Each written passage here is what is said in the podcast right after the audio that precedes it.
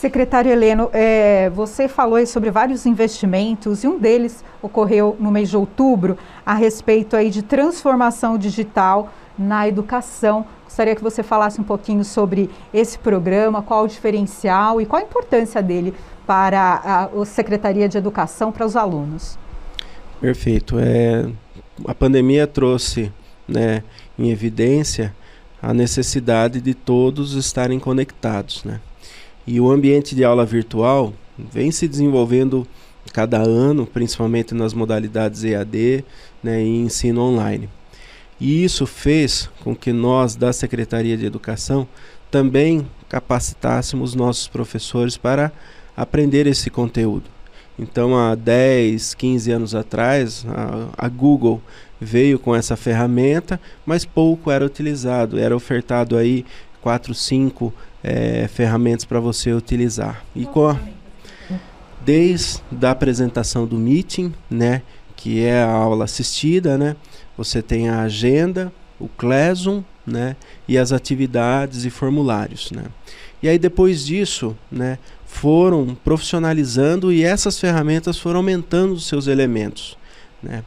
Isso fez com que nós tivéssemos a necessidade de contratar uma empresa especializada para ensinar os nossos professores a utilizar todas essas ferramentas. Então, lá atrás, né, quando a gente é, veio a situação da pandemia, todo mundo abriu um Gmail e ligava a câmera para poder organizar toda é, essa aula. Nós, da Secretaria de Educação, montamos e-mails institucionais para todos os professores e todos os alunos.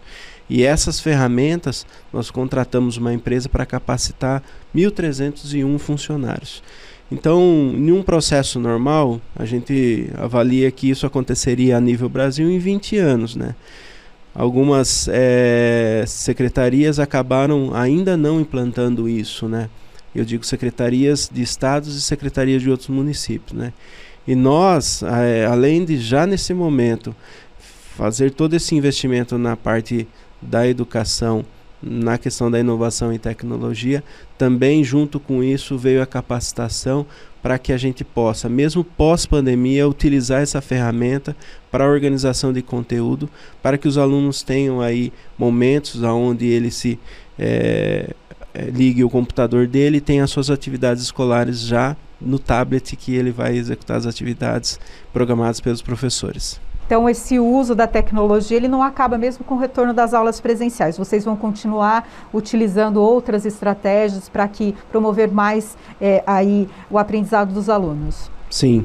Já no ano passado, o pessoal pensava na questão do tablet. O Estado fez uma ação com chip, né? Mas às vezes é você dá o chip, mas não tem equipamento celular, né? E aí nossa preocupação naquele momento foi não vamos adquirir um, um, um, um equipamento é, que está disponível no mercado. Né? Isso aí teria uma durabilidade de no máximo um ano, né? E os cursos que estavam sendo oferecidos no momento era só para montar a sala de aula no Classroom, que eram as atividades, e o Meeting. Naquele momento, esse trabalho, nossos professores tiveram essa capacitação da orientação pedagógica. Então, eu tenho um, lá na educação tem muitos professores que já dominam essa ferramenta e que se tornaram professores formadores e foram ajudando os companheiros que, que tinham essa necessidade e essa dificuldade. E aí deu tempo para que a gente organizasse um curso bacana, bem estruturado, organizado, né, de mais de 110 horas e a aquisição dos tablets, hoje a gente tem um equipamento que ainda vai ser lançado no mercado, né, pela sua descrição, e isso faz com que é, a criança possa aí, é, utilizar um equipamento novo e a durabilidade desse equipamento é para cinco anos. Então, se tivéssemos uma situação antecipada é, lá atrás né, e tomasse uma decisão precipitada, esse equipamento na verdade já estaria velho agora no final desse ano. Então, como a projeção era já ter esse equipamento para é, utilização como ferramenta educacional ao longo do tempo, mesmo pós-pandemia, né, nós optamos em pri, é, priorizar a qualidade tanto do, do tablet quanto da capacitação. É, em relação a esse ano de 2021, qual o balanço que você faz da educação de uma forma geral? é, começou o ano aí, teve alguns períodos de, de aula remota, alguns alunos na sala de aula, é, tudo aí com separação de alunos, um grupo vai uma semana, outro grupo na outra, e vocês retomaram essas aulas presenciais é, no mês passado, em outubro. Qual o, o balanço que você faz da educação em 2021? Perfeito. Os desafios foram muitos, né? Nós tivemos um momento de, de retomada e depois de retrocesso, organizamos um, um plano que depois aumentou o número né, de pessoas é, com Covid que nós tivemos que, que segurar mais um pouco. Mas depois, né, desde todo esse movimento de agosto, quando a gente lançou né, o retorno às aulas 50%, a gente vem percebendo né, a evolução desses alunos. E eu sempre costumo falar para as pessoas né, que a escolarização ela ficou prejudicada, mas a educação não. Muita coisa boa as crianças aprenderam. Né? E também foi uma oportunidade da família se reconectar, ter a criança mais próximo do seu é, seio familiar e, e fazer com que algumas coisas evoluíssem no sentido afetivo. Mas a gente percebe que mesmo com 50% né, do atendimento, uma semana sim, uma semana não, foi muito proveitoso, porque pela quantidade de alunos em sala de aula, deu para dar uma atenção específica.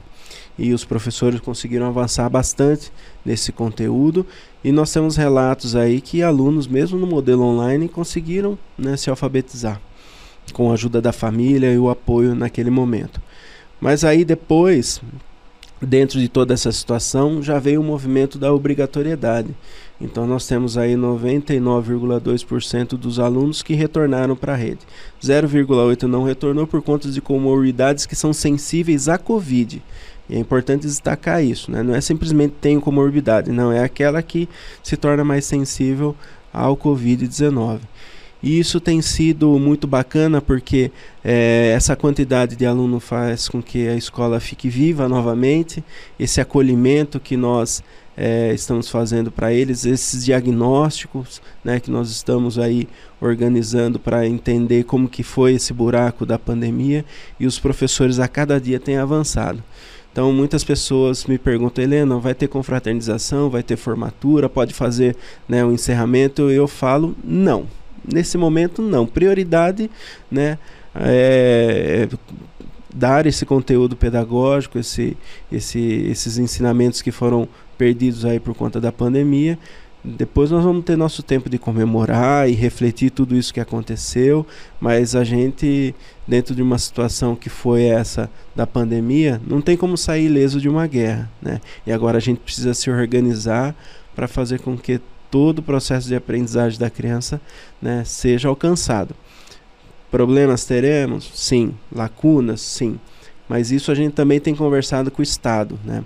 E a gente percebe esse benefício também de estrutura que o Estado está recebendo. Sempre em conversas com, com o dirigente de Capivari, ele tem relatado né, muito o, o, desenvolvimento das escolas estaduais, e isso também a gente atribui né, às emendas que acabam vindo através do nosso deputado Rogério Nogueira, que tem apoiado e, e trazido esse recurso para as escolas estaduais. E isso tem feito com que a educação, na sua totalidade, independente se seja municipal, né, estadual, siga caminhando para uma evolução, para que a gente possa aí, cada vez mais melhorar né, toda a, a educação municipal.